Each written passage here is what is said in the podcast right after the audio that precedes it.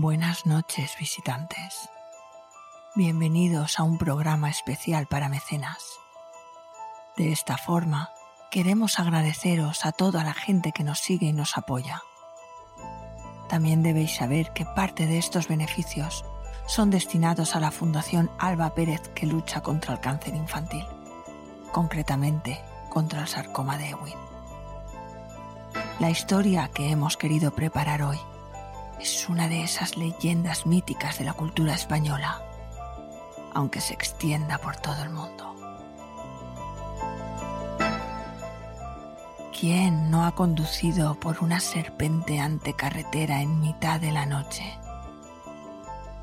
Tan solo iluminado por la blanca y tenue luz de la luna llena.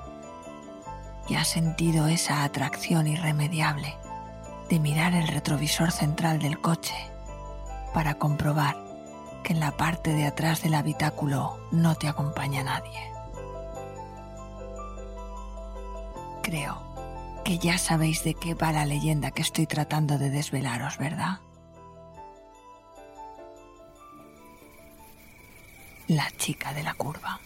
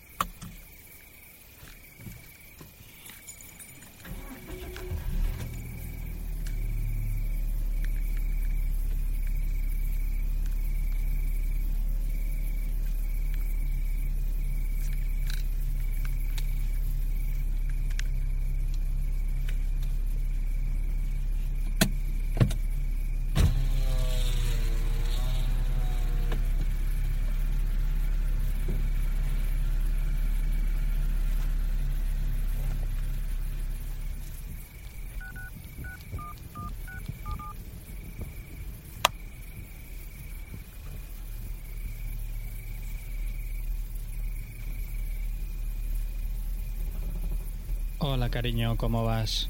Eh, bien, ¿cuánto te queda? Pues creo que todavía me queda conducir toda la noche. ¿Que llegarás al amanecer? Imagino que sí.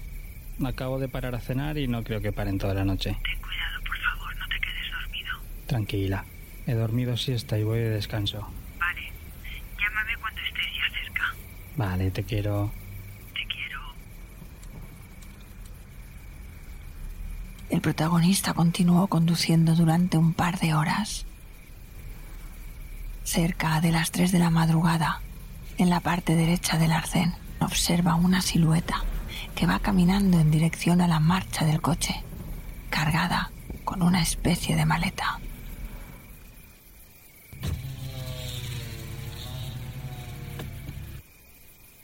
Hola, ¿te puedo ayudar?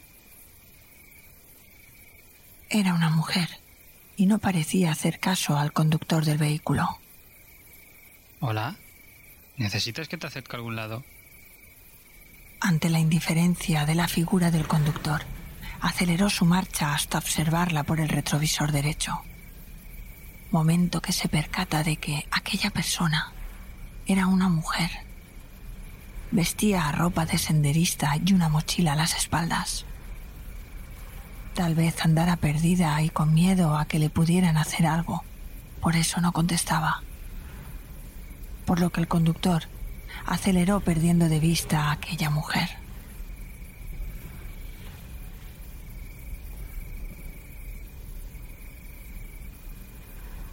Condujo un rato más y el sueño iba haciendo mella. Por mucho que durmiera la tarde anterior para cambiar los biorritmos, el cerebro tiene una costumbre y llegada a las 4 de la mañana, el sueño comenzó a invadirle a nuestro conductor.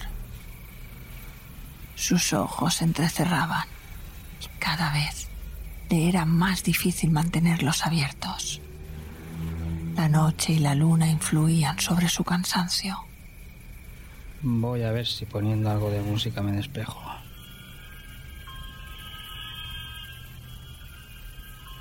Pocos metros más adelante, de nuevo, una figura en el arcén derecho, esta vez caminando en dirección contraria a la marcha. Al pasar a su altura, el conductor se percata de la similitud con la anterior transeúnte.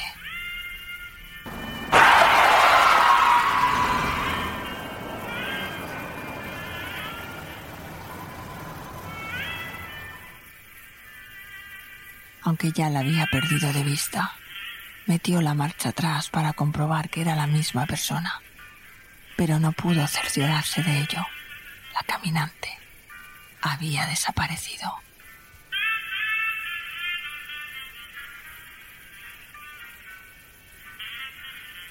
El conductor estaba descolocado, desubicado, víctima del sueño y del cansancio.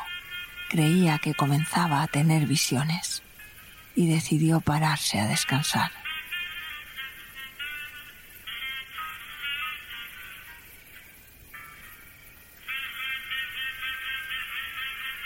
Detuvo su vehículo en el arcén derecho de la carretera y cerró los ojos. Rápidamente cayó en un profundo sueño.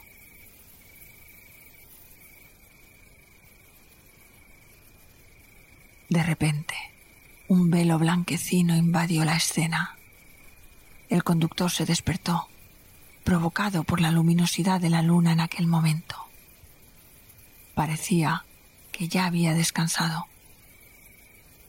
Reclinó el asiento y simplemente descansó con los ojos abiertos. Frente a sí, en la mediana, aquella mujer, caminando hacia él. Podía ser. Era la tercera vez.